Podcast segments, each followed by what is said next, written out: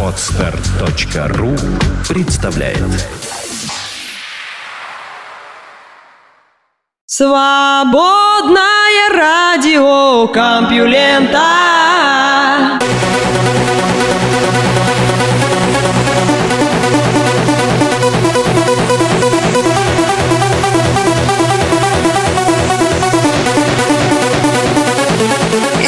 Здравствуйте, мои любимые слушатели! Вы слышите Лёшу Халецкого, Свободное радио Компьюлента, и этот выпуск называется «Женщина с ведрами». Лёша с новостями, женщина с ведрами, все нормально, поехали. Наука и техника Каким будет следующий этап эволюции человека?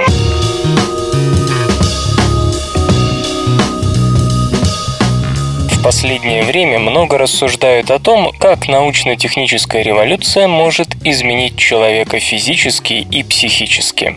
Например, британский нейробиолог Сьюзен Гринфилд, автор многочисленных работ по физиологии мозга, недавно решилась выступить на литературном поприще и опубликовала роман «2121», в котором сбываются все наши сегодняшние опасения по поводу того, что новые технологии начнут играть ключевую роль в жизни человека.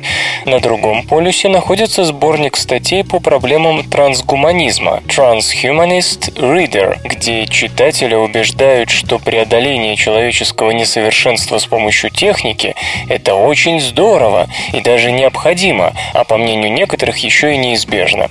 В дополнение ко всему, алармизм, подобный тому, который проповедует госпожа Гринфилд, некоторые называют просто глупым.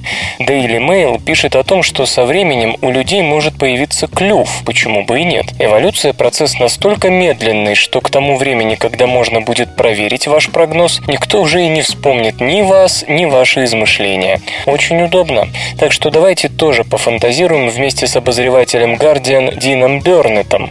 Представим себе, что нынешние тенденции сохранятся еще как минимум несколько миллионов лет.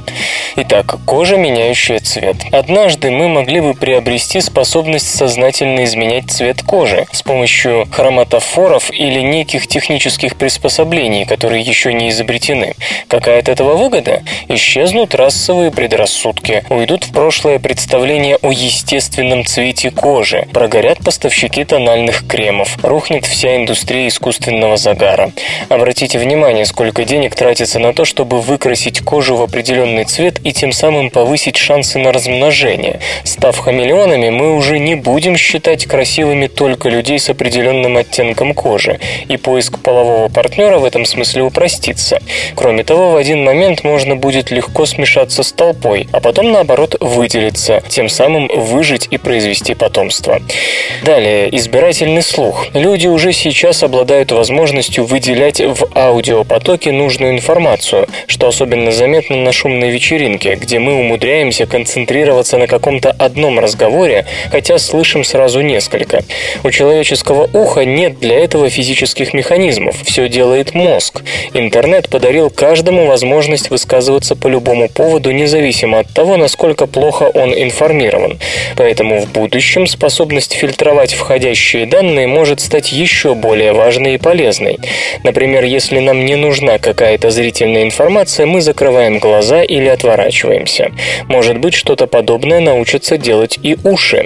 В результате люди станут еще хуже информированы, мотивированы, но зато будут меньше уставать, раздражаться и злиться. А это означает здоровье, долгую жизнь и плодотворный секс, который позволит нужным генам распространиться по популяции. Щупальца. Компьютерные технологии все активнее проникают в нашу повседневность, по крайней мере в странах Запада. Наиболее распространенные типы интерфейса – это клавиатура с мышью и сенсорный экран, ведь человеческие руки замечательно проворны и способны на очень точные движения мышления. В будущем, с усилением необходимости взаимодействовать с компьютером, эволюционное преимущество могут приобрести люди с более гибкими пальцами-щупальцами, как у актиний, которые при этом сохранят все преимущества нынешних рук, увеличится охват тачскрина и скорость набора. Возможно, пальцами дело не ограничится. Один из важнейших факторов эволюции – половой отбор. Если права, вышеупомянутая Сьюзен Гринфилд, в будущем обилие интернет-порнографии приведет к тому, потому, что нам нужны будут новые сексуальные стимулы, то есть какие-то невиданные методы возбуждения. Ну, про японские тентакли все знают, так что дальше фантазируйте сами. А мы пока поговорим о другом аспекте гибкости. Гибкий скелет. Человеческие существа могли бы стать сродни акулам и тому подобным рыбам, то есть приобрести намного больше хрящей, чем имеют сейчас. В мире, помешанном на здоровье и долгожительстве, где в суд подают даже за самые невинные травмы, принимаются беспрецедентные меры безопасности, так что нынешние жесткие и негибкие кости уже не будут столь существенны, как сегодня. Можно привести аргументы и в пользу того, что никогда раньше не уделялось такого внимания эргономике. Более гибкий скелет, очевидно, особенно пригодится в процессе рождения, а половой отбор позволит ему распространиться, если в будущем по-прежнему будут популярны разнообразные танцевальные коллективы и камасутра. Крылья. Есть люди, которые не верят в эволюцию, потому что у людей нет крыльев. Да, безусловно, но какое отношение это имеет к верификации дарвинизма? Ну, раз выживает самый приспособленный, то крылья ваш лучший выбор. Что ж, если это действительно так, то в будущем крылья у нас обязательно появятся. Надо только подождать. Напряжение распространяется по мышцам во все стороны.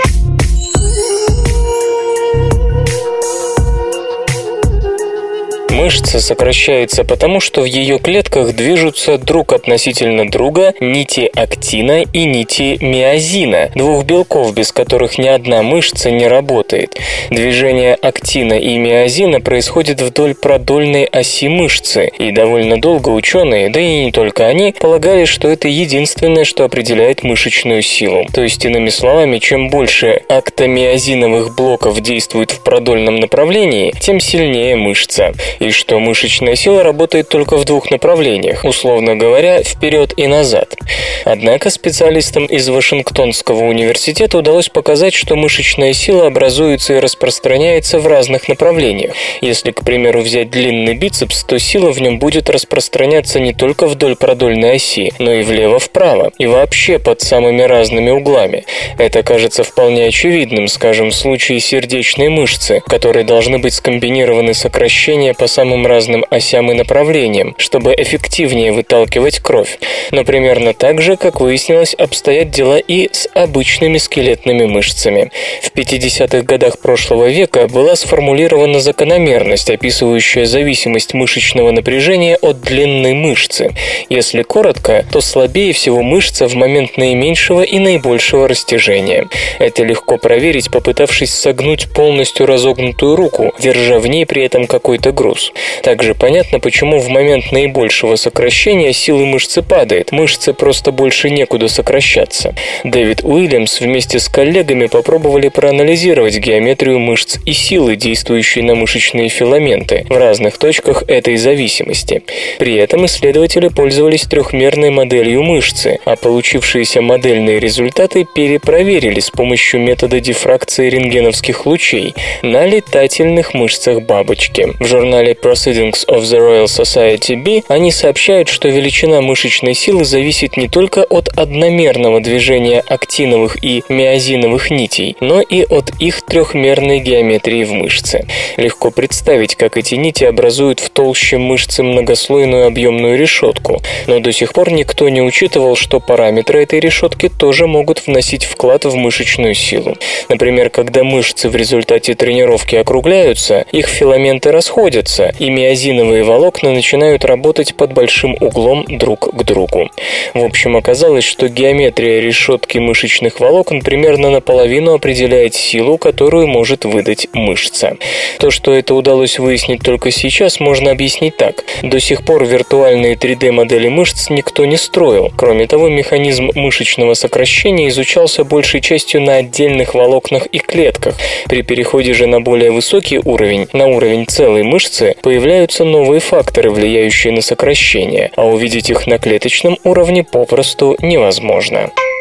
Самые м, технологичные новости. Женский гормон спасает от стресса.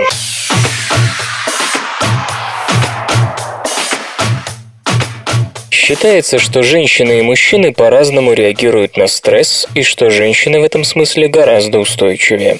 Исследователи из Университета Буффало, США, попробовали выяснить причину такой разницы и пришли к выводу, что женщинам в борьбе со стрессом помогает половой гормон эстроген. Эксперименты ставили на крысах. Животным ограничивали свободу движений, что вызывало у них стресс, а потом проверяли, как это сказывалось на работе их нервной системы. Например, могли ли крысы вспомнить и узнать некий предмет, который они видели и запомнили чуть раньше. Стресс, среди прочего, вредит памяти, и крысы-самцы после такого быстро забывали то, что находилось у них в кратковременной памяти. А вот с самками таких проблем не было. Известно, что на молекулярном уровне стресс бьет по глутаматным рецепторам нейронов, которые специализируются на таком нейромедиаторе, как глутаминовая кислота. В префронтальной коре глутаматные рецепторы участвуют в нервных процессах, сопровождающих запоминание, принятие решений, обработку эмоций и тому подобное. Стресс, как уже сказано, угнетает работу этих важных рецепторов. Причем для этого вовсе не нужно рисковать жизнью, достаточно обычного психологического давления. Однако у глутаматных рецепторов нашелся защитник – женский половой гормон эстроген. В журнале Molecular Psychiatry авторы исследования сообщают, что самцы, получив порцию эстрогена, становились, подобно самкам, устойчивы к стрессу, то есть их высшие нервные функции не угнетались, и кратковременная память не страдала. В то же время, если у самок уровень эстрогена в мозгу снижали, то в реакции на стресс они уподоблялись самцам. Любопытно, что эстроген защищал самок от стресса даже тогда, когда у них удаляли яичники, то есть, по-видимому, для этого было достаточно того гормона, что производится самим мозгом. Этот вывод подтверждался еще и тем, что устойчивость к стрессу у крыс зависела от присутствия в префронтальной коре ароматазы, фермента, который участвовал в синтезе эстрогена. Можно ли защитить мужской организм с помощью женского гормона? Теоретически да, но прежде чем советовать этот метод всем желающим стрессированным мужчинам, нужно убедиться, что доза эстрогена, снимающие стресс, не окажут нежелательных побочных эффектов на мужской организм. Новый марсоход НАСА соберет образцы пород для доставки на Землю.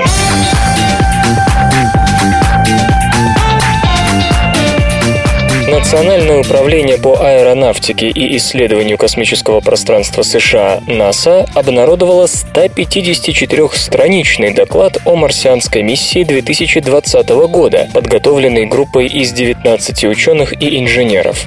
По плану в 2020 году к Красной планете отправится новый исследовательский аппарат. Его основой послужит та же платформа, которую использует нынешний ровер Curiosity, севший на Марс 6 августа 2012 года марсоход, в частности, позаимствует у любопытства посадочную систему и многие находящиеся в распоряжении НАСА запасные части.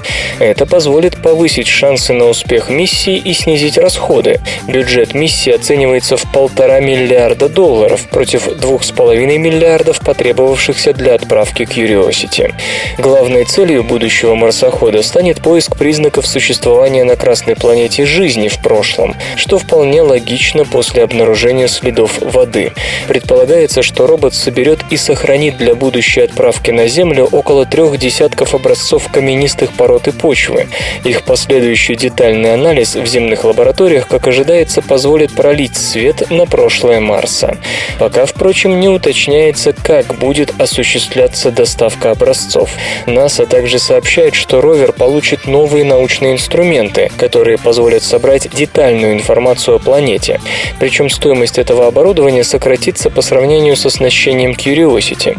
К примеру, вместо бортовой лаборатории, анализирующей изотопный состав, будет установлен менее сложный аппарат ультрафиолетовой спектроскопии. Ведомство подчеркивает, что отправка марсохода в 2020 году будет следующим важным шагом на пути реализации программы пилотируемого полета на Марс, который, как ожидается, станет возможен в 2030 году. Роботу предстоит использовать инструменты визуального, минералогического и химического анализа для идентификации возможных сигнатур на камнях и грунте, которые могут иметь биологическое происхождение. Это поможет в планировании миссии по отправке людей. Игры. Условно-бесплатная модель отпугивает хардкорных игроков.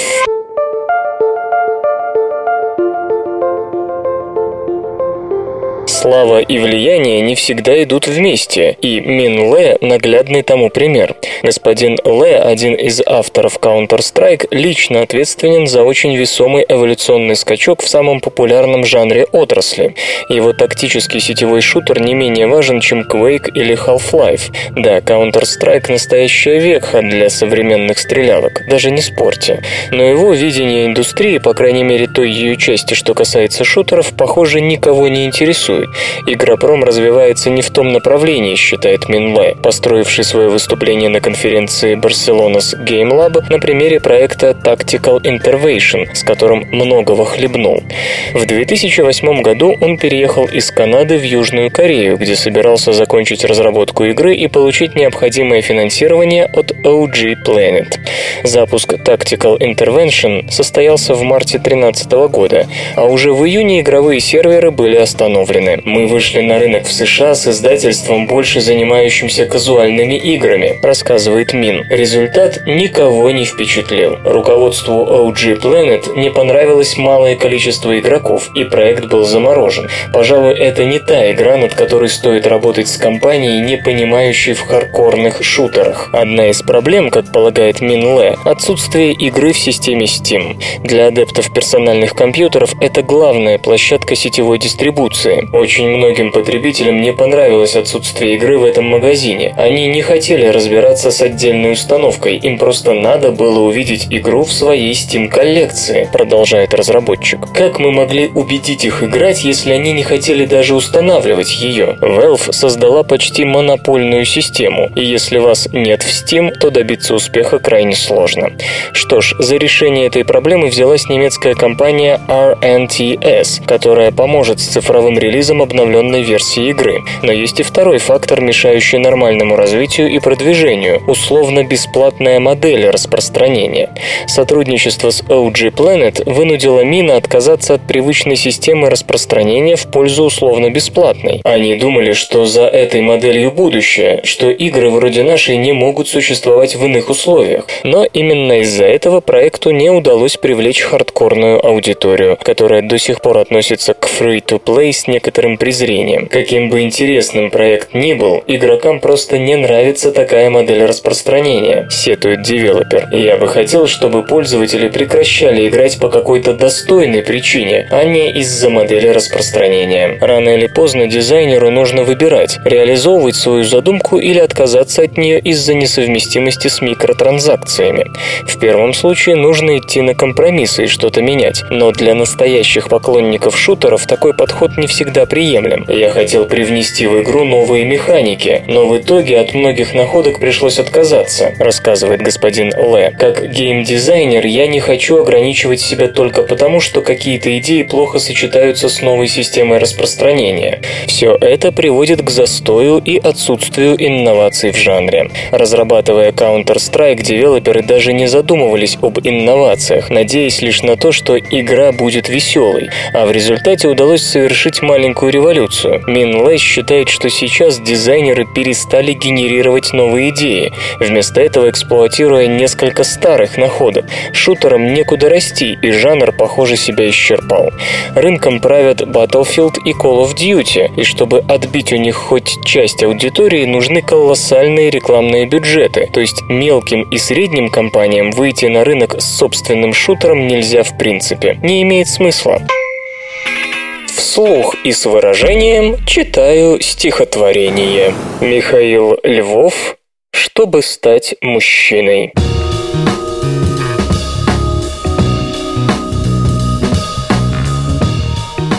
Чтобы стать мужчиной, мало им родиться. Как стать железом, мало быть рудой. Ты должен переплавиться, разбиться и как руда пожертвовать собой. Готовность к смерти тоже ведь оружие, и ты его однажды примени. Мужчины умирают, если нужно, и потому живут в веках они.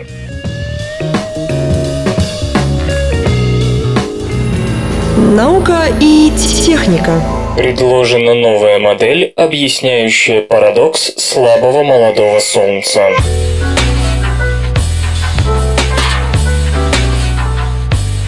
Еще Карл Саган говорил, что в пору предполагаемого зарождения жизни на Земле 3,5 миллиарда лет назад светимость Солнца, согласно всем расчетам, должна была составлять 70% от нынешнего.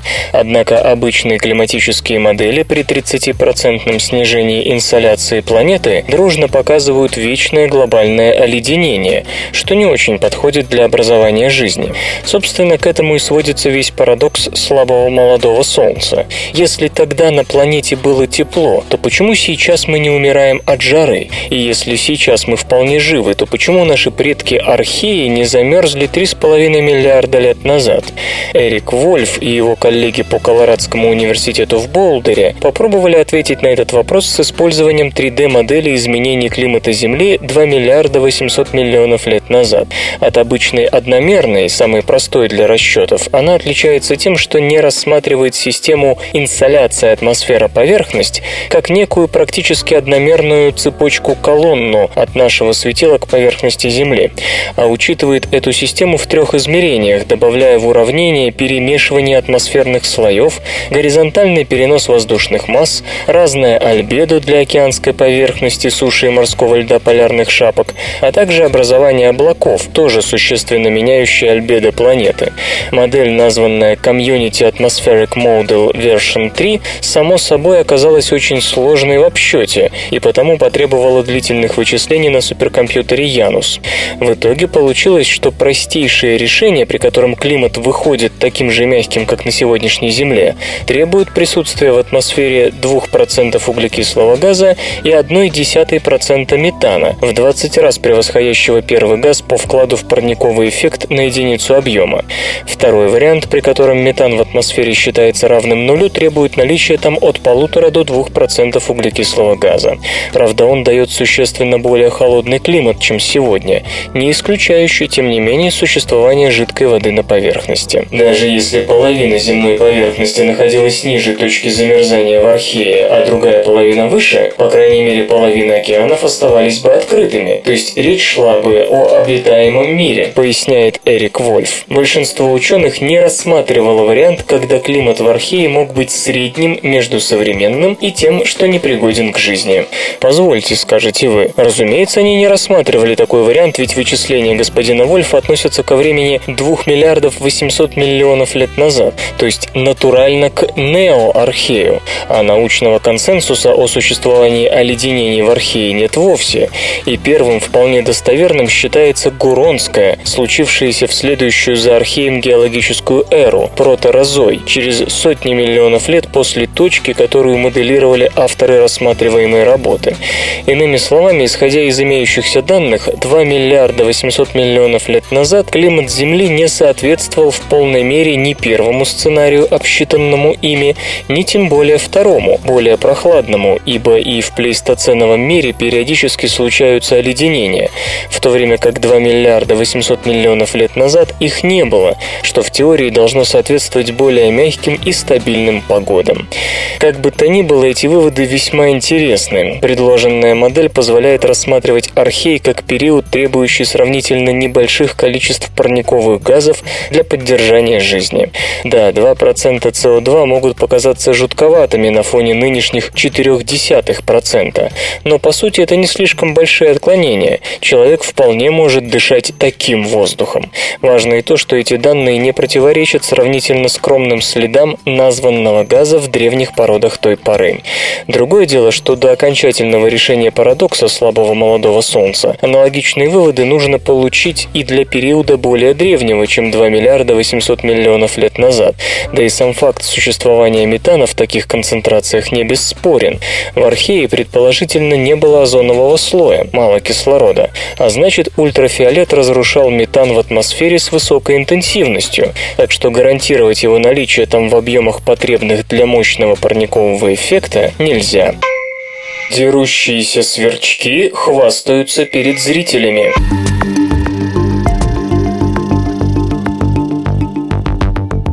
Социальное поведение животных зависит не только от непосредственного партнера, друга или противника, но и от социального контекста, в котором они находятся, от непрямых социальных взаимодействий, то есть, проще говоря, от зрителей. Известно, что на окружающих обращают внимание млекопитающие, птицы и рыбы, но среди беспозвоночных примеров такого поведения ученые до сих пор не знали. Так вот, как выяснилось, беспозвоночные тоже способны учитывать социальный контекст и в соответствии с ним менять свое поведение. Об этом в журнале Biology Letters пишут зоологи из Карлтонского университета, Оттава, Канада. Исследователи экспериментировали со сверчками. Известно, что для этих насекомых характерно территориальное поведение, когда самцы внимательно следят за тем, чтобы ни один чужак не перешел границ его участка и готовы прибегнуть к довольно жестким методам воздействия, чтобы удалить гостя. Лорен Фитц-Симмонс и Сьюзан Бертрам наблюдали, как меняется боевой дух сверчков, если насекомые чувствуют, что за ними следят другие сверчки. Для эксперимента отлавливались полевые сверчки. В лабораторных условиях от них получалось потомство, после чего лабораторные и дикие самцы стравливались. В соседнюю камеру, отделенную от гладиаторской арены прозрачной стенкой, ученые сажали наблюдателей, самца или самку, или зрительская ложа оставалась пустой. Причем для диких бойцов аудиторию тоже подбирали дикую. Если же сражаться предстояло насекомым, выращенным в лаборатории, то и зрителям у них были такие же лабораторные сверчки. Зоологи сделали видеозапись каждого боя и проанализировали особенности поведения насекомых, менявшиеся в зависимости от наличия или отсутствия аудитории. Дерущиеся сверчки толкали друг друга лбами, били по антеннам, кусали и стараясь схватить противника так, чтобы тот не мог двигаться. Победивший в знак торжества пел песню и сильно вибрировал телом, исполняя что-то вроде победного танца. И если за схваткой наблюдали другие сверчки, то и сама драка была более ожесточенной, а победный танец после нее был более демонстративным. Сверчки явно работали на публику. Причем бойцы реагировали на зрителей независимо от того, какого пола те были. В свою очередь, сверчки-наблюдатели половину времени проводили, глядя на сражение, причем их внимание возрастало по мере того, как бой разгорался. Причины, по которым сверчки воодушевляются в присутствии зрителей, очевидны. Если смотрит самка, это лишний повод произвести впечатление на потенциального брачного партнера. Если смотрит самец, то активная демонстрация силы отпугнет потенциального противника. Однако исследователи отмечают еще одну особенность. Сверчки, которые взяли для сражения из их естественной среды, сильнее реагировали на социальный контекст, чем насекомые, выросшие в лаборатории. То есть работа на публику не целиком и полностью заложена в нервную систему, а зависит от предыдущего опыта. Дикие сверчки знают, что и территорию, и брачные возможности нужно защищать от посягательств, а вот лабораторные насекомые, воспитывавшиеся в относительной изоляции, пока еще не уверены, что сверчок сверчку – волк. И это еще раз убеждает нас в том, что у насекомых, по крайней мере в социальной сфере, далеко не все определяется раз и навсегда прописанными инстинктами. Свободное радио Компьюлента. Начаты продажи гибридных ветряков.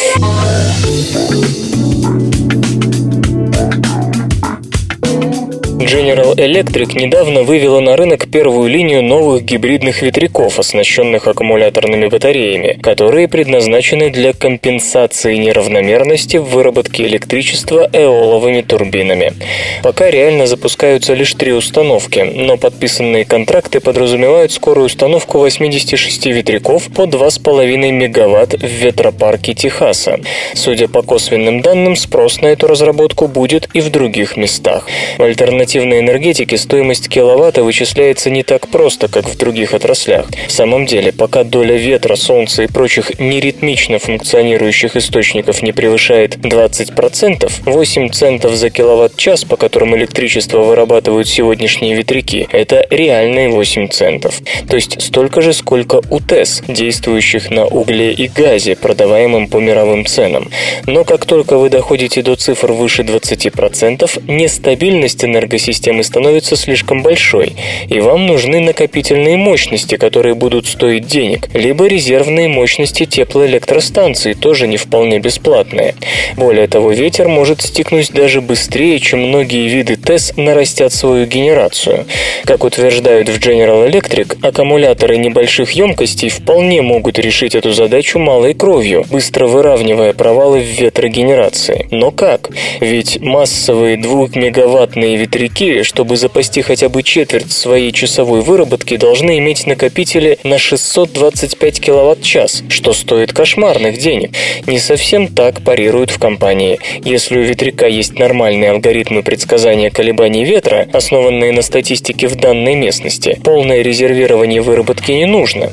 Как заявляет Кейт Лонгтин, ведущий менеджер эолового подразделения General Electric, с такими алгоритмами ветряк в случае ослабления ветра сможет выдавать прежний уровень генерации от 15 до 60 минут даже при емкости батарей в 25 кВт-час, что в 25 раз меньше упомянутой. Между тем, 25 кВт-час – это емкость аккумуляторов одного электромобиля. И хотя речь все еще идет о значительных деньгах, из-за них 1 кВт установленной мощности 2-мегаваттного ветряка подорожает не более чем на десятки долларов, что при базовой стоимости, превышающей 1000 долларов, не суть важно.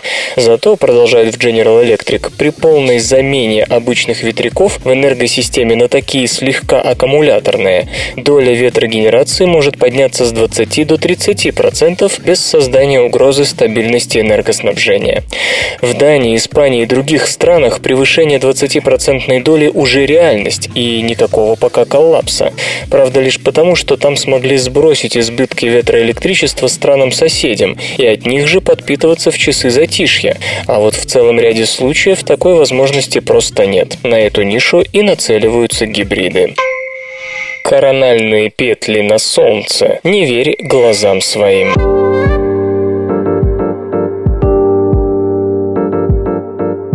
Солнечная корона, внешняя часть атмосферы светила, аномально перегрета в сравнении с менее чем 6000 градусов его поверхности. Причины этого, разумеется, не могут не заботить науку, но даже недавно предложенные механизмы переноса магнитным полем энергии в корону не вполне объясняют такую разницу.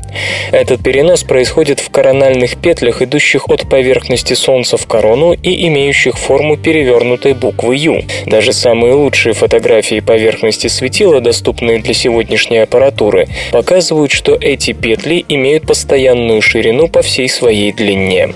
А вот исследовательской группе во главе с Генри Уинтером из Гарвард-Смитсоновского центра астрофизики пришло в голову проверить, действительно ли все обстоит именно так. Сначала ученые построили компьютерную модель корональной петли в форме усеченного конуса, а затем обработали полученные данные, чтобы понять, как именно они будут выглядеть в глазах существующей техники наблюдения за Солнцем. В итоге выяснилось, что даже на самых лучших из возможных сегодня снимках такие петли будут выглядеть не как усеченный конус с переменной толщиной, а эдакими равномерными жгутами, ширина которых везде одинакова. В науке принято сравнивать теорию с реальностью, но если ваш взгляд на реальность подводит, то и теория вряд ли будет отличаться точностью, поясняет Генри Уинтер. То, что мы видим в действительности, может быть просто просто следствием несовершенства наших инструментов. Впрочем, ранее нечто подобное уже случалось, когда средства наблюдения не имели нынешнего разрешения. Корональные петли выглядели единым целым, и лишь с новым поколением приборов выяснилось, что они состоят из множества более мелких петель. Поэтому, хотя моделирование показало возможность оптической иллюзии, придающей конусовидным объектам не конусоновидную форму, высока вероятность того, что так все и есть. Дело в том, что если петли шире в своей верхней части и уже в двух нижних точках, где они касаются поверхности Солнца, то для разогрева короны нужно намного меньше энергии, чем при петлях одинаковой толщины, а значит загадка аномального нагрева короны становится несколько ближе к своему разрешению. Впрочем, как подчеркивает исследователь, работы еще много. Корональные петли словно русские матрешки, и хотя мы продолжаем вынимать одну матрешку из другой, до самой маленькой пока не добрались. Железо и гаджеты, ты, ты. Создан осязательный сенсор с чувствительностью близкой к человеческим пальцам.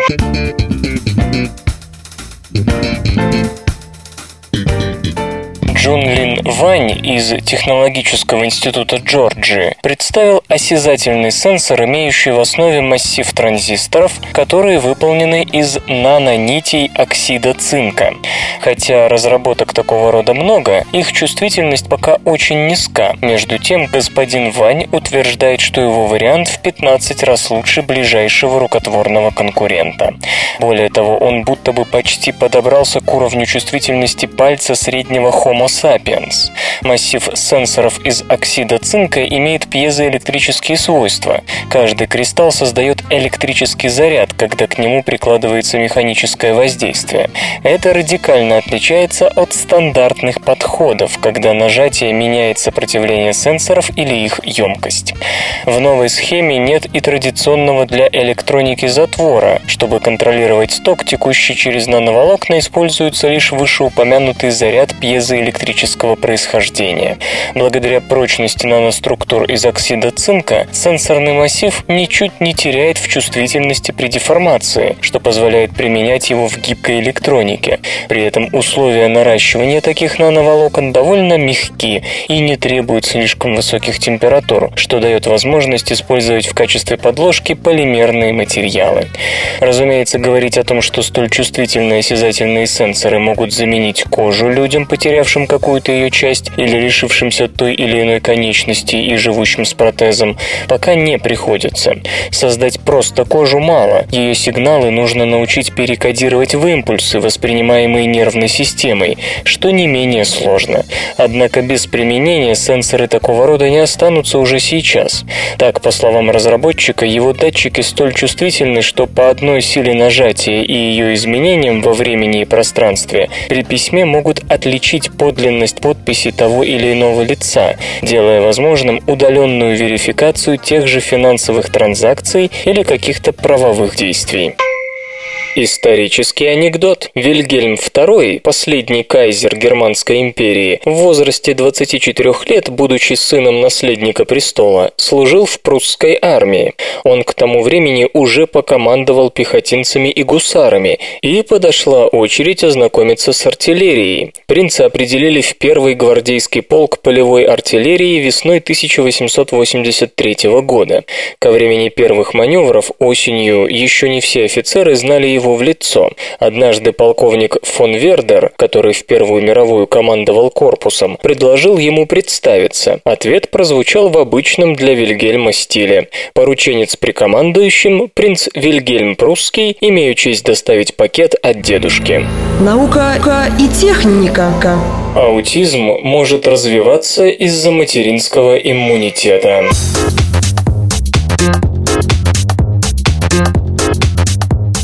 Во время беременности материнские антитела свободно проходят через плаценту, защищая плод от возможных патогенов.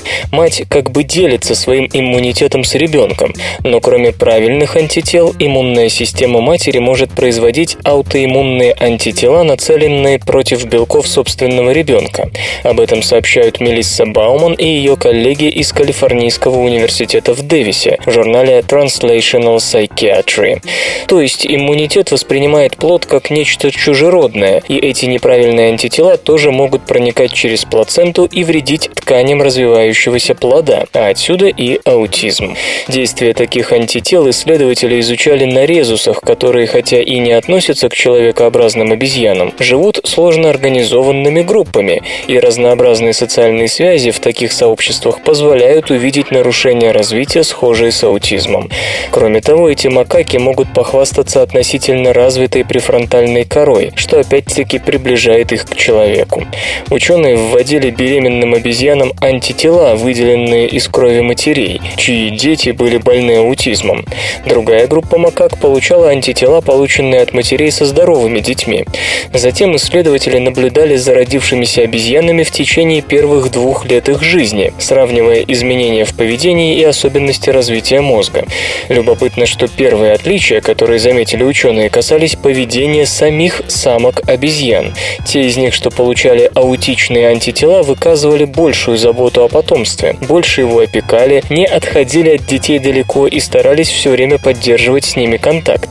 По мнению исследователей, уже на ранних этапах развития самки могли заметить такие особенности в своих детенышах, которые побуждали их проявлять усиленную заботу.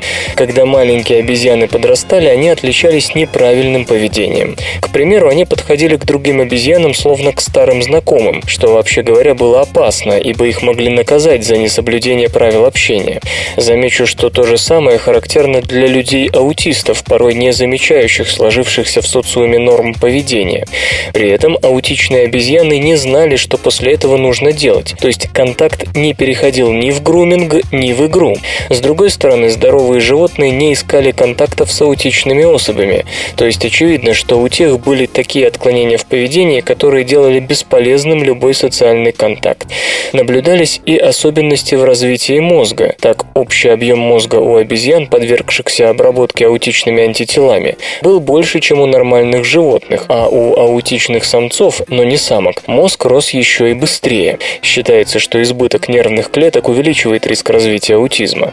Надо сказать, что впервые гипотеза о материнских антителах, которые могут спровоцировать аутизм, появилась в 2008 году. Тогда было выдвинуто предположение, что иммунная реакция может повлиять на формирование нервной системы, в том числе на ту ее часть, которая отвечает за высшие психические функции, за социализацию особи и тому подобного. В последующие годы ученые занимались тем, что пытались охарактеризовать такие аутичные антитела и проверить гипотезу на мышах. И вот, наконец-то, дело дошло до опытов на приматах. Пока не очень ясно, почему антитела, провоцирующие аутизм, вызывают столь аномальный рост мозга. Однако связь между его размером, особенностями поведения и присутствием неправильных материнских антител очевидна. Причем ее удалось заметить даже у детей, хотя в случае детей, разумеется, никаких экспериментов не ставили, то есть влияние антител тут подтверждается чисто статистическими наблюдениями. Дальнейшие исследования должны подсказать, как пресечь такие отклонения в развитии и на чем именно тут нужно сосредоточиться – на иммунной системе матери или на растущем мозге ее ребенка. Глобальное потепление для синиц не проблема.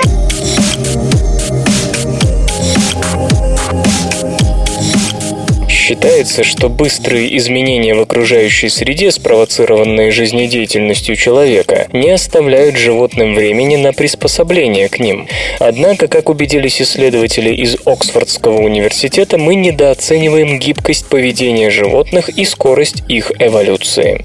В статье, появившейся в веб-издании PLOS ONE, зоологи пишут, что по крайней мере скорость эволюции небольших птиц вполне достаточно, чтобы успешно сопротивляться тому же глобальному потеплению. Оскар Веддер и его коллеги использовали данные наблюдения за популяцией больших синиц, которые велись на протяжении нескольких десятилетий.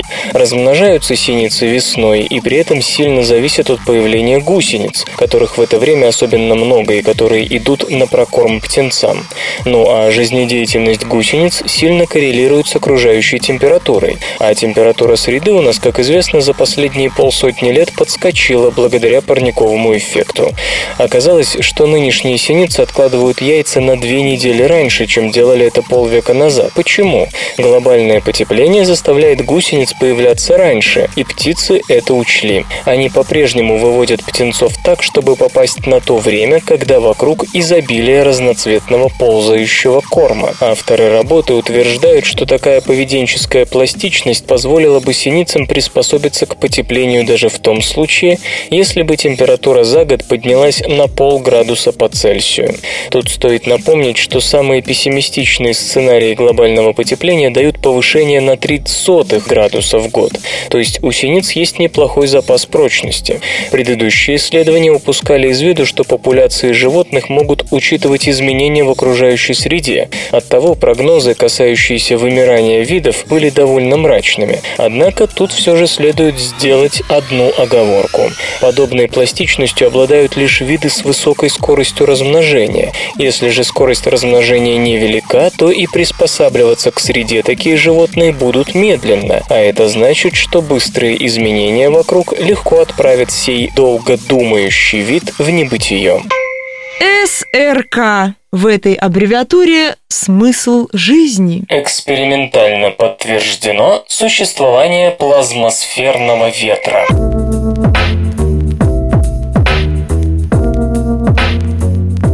Группа ученых во главе с Янисом Дандурасом из Исследовательского института астрофизики и планетологии Франции обнаружила предсказанный более 20 лет назад плазмосферный ветер, понятно, в плазмосфере Земли.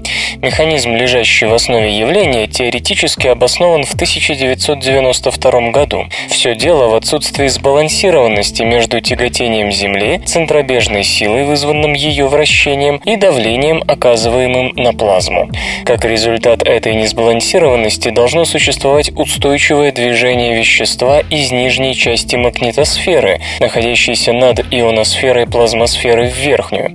Согласно расчетам, таким образом должен переноситься примерно килограмм плазмы каждую секунду, причем на скоростях, превышающих 5 км в секунду. Хотя, казалось бы, килограмм это не так много, за последний миллиард лет плазмосферный ветер мог унести десятки триллионов тонн атмосферы, что с учетом доминирования в таком выносе легких газов могло оказать некоторое влияние и на ее состав. Для проверки вычислений ученые использовали оборудование спутника Кластер-2 Европейского космического агентства, которое достаточно чувствительно, чтобы измерить интенсивность переноса массы плазмосферным ветром. Последняя оказалась весьма близкой к предсказанным значениям. До сих пор считалось, что вынос вещества из земной атмосферы может осуществляться лишь при экстремальном экстремальных условиях, в которых магнитное поле Земли по каким-то причинам резко ослаблено, скажем, из-за инверсии магнитного поля или нарушения магнитосферного баланса солнечной бурей. Теперь ясно, что механизмы переноса массы в плазмосфере действуют и без подобных редких явлений, причем буквально каждый день и довольно эффективно. Предположительно, именно это явление может отвечать за наличие нужного количества вещества в поясах Ван Аллена, защищающих Землю от космической радиации информации. Игры. Хохокум или игра как бесконечное исследование.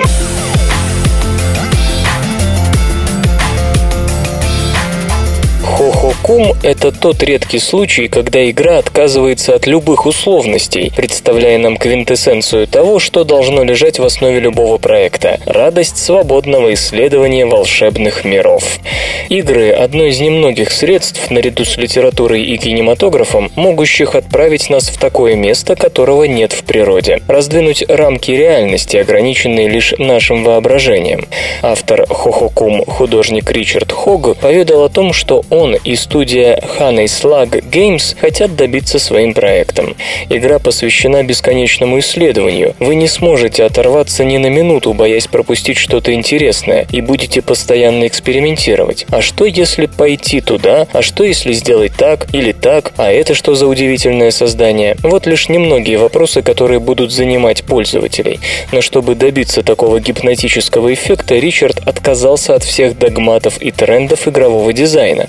По сути, это своеобразный протестный ответ современной индустрии. У игроков не будет четких целей, обучения, миссий, подсчета очков или временных ограничений. У нас нельзя умереть, проиграть или сделать что-то неправильно. Мы не наказываем вас за промахи, поясняют девелоперы. Вам предоставлена полная свобода действий и доступ ко всему игровому миру. Во многом проект схож с инди-эталоном Journey. Правда, технически и стилистически игры разные. В песчаном мире Journey чувствовалось одиночество и какая-то меланхолия. В Хохакум девелоперы хотят лишь удивлять игрока, перед которым предстанет внушительный 2D-мир.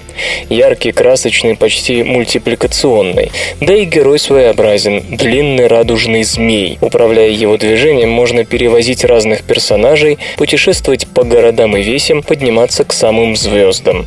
По словам Ричарда Хога, он не столько изобрел жанр, сколько довел до ума и максимизировал уже имеющиеся имеющейся идеи. Мы не придумывали открытый мир без правил и ограничений. К счастью, в последнее время подобных проектов становится все больше. Такими были и Proteus, и Gun Home. По той же причине решено отказаться от любого обучения. Зачем портить игру, если вы можете просто взять геймпад и понять, что от вас хотят?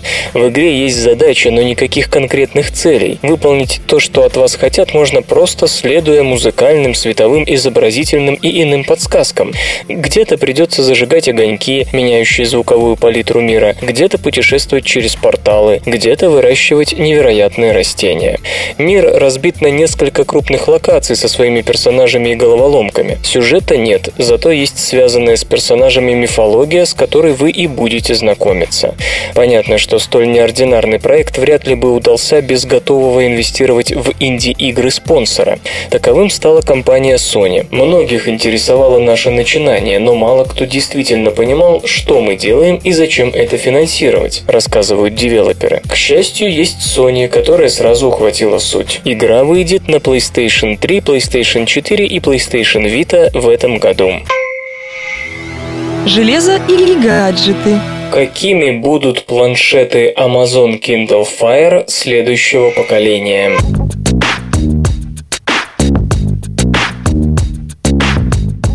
Android-устройство серии Kindle Fire HD компании Amazon по некоторым оценкам второе по востребованности семейства планшетов после iPad. Этому есть несколько объяснений.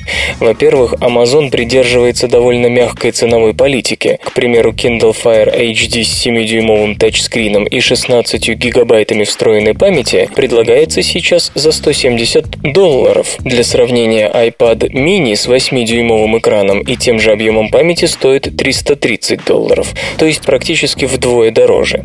Во-вторых, владельцам Kindle Fire HD через сервисы Amazon доступен самый разнообразный контент – книги, игры, приложения и мультимедийные материалы. Эти веб-службы тесно интегрированы в программную платформу планшетов, что повышает удобство их использования. В-третьих, наличие устройств Kindle Fire HD с диагональю экрана 7 и 8,9 дюйма и поддержкой Wi-Fi или LTE позволяет удовлетворить самые разные категории потребителей. В то же время на фоне стремительного развития планшетного рынка компании Amazon нужно регулярно выводить новые модели, дабы не отстать от конкурентов и не упустить лакомый кусок пирога. Как сообщает Boy Genius Report, ближе к концу года перед нами предстанет полностью обновленная линейка компьютеров Kindle Fire HD. Итак, что же готовит главный интернет-магазин планеты? 7-дюймовый планшет на начального уровня Kindle Fire обзаведется новым экраном, разрешение которого увеличится с нынешних 1024 на 600 точек до 1280 на 800. Мини-компьютер Kindle Fire HD с диагональю 7 дюймов также получит улучшенную панель. Ее разрешение поднимется с 1280 на 800 до 1920 на 1200 пикселов. Разрешение 9-дюймового экрана планшета Kindle Fire HD 8.9 возрастет с 1920 на 1200 до 2560 на 1600 точек. Это даже выше, чем у 10-дюймовой ретина панели iPad, которая обладает разрешением 2048 на 1536 точек. То есть по количеству пикселов на дюйм новинка Amazon сможет превзойти нынешний флагманский планшет Apple. Разумеется, изменениям подвергнется электронная начинка Kindle Fire. Не исключено, что Amazon воспользуется аппаратной платформой Tegra четвертого поколения или процессорами Snapdragon 600-800, хотя точных сведений на этот счет пока нет. Отмечается также, что мини-компьютеры Kindle Fire следующего поколения получат обновленный дизайн. К примеру, кнопки включения-выключения и регулировки громкости перекочуют с боковой грани на скошенную часть задней панели корпуса. Кроме того, уменьшится вес планшетов. В Amazon комментарии по поводу будущих продуктов давать отказались. Компьютер. Компьютер. Компьютер. Лента. Подкаст.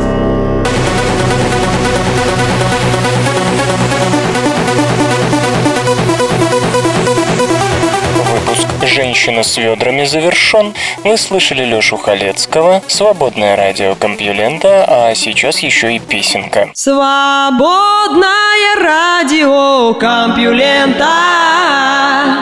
Скачать другие выпуски подкаста вы можете на podster.ru